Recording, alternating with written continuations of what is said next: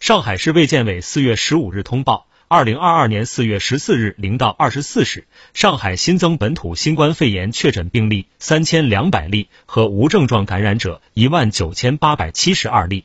其中三百零七例确诊病例为此前无症状感染者转归，二五四七例确诊病例和一万九千四百九十四例无症状感染者在隔离管控中发现，其余在相关风险人群排查中发现。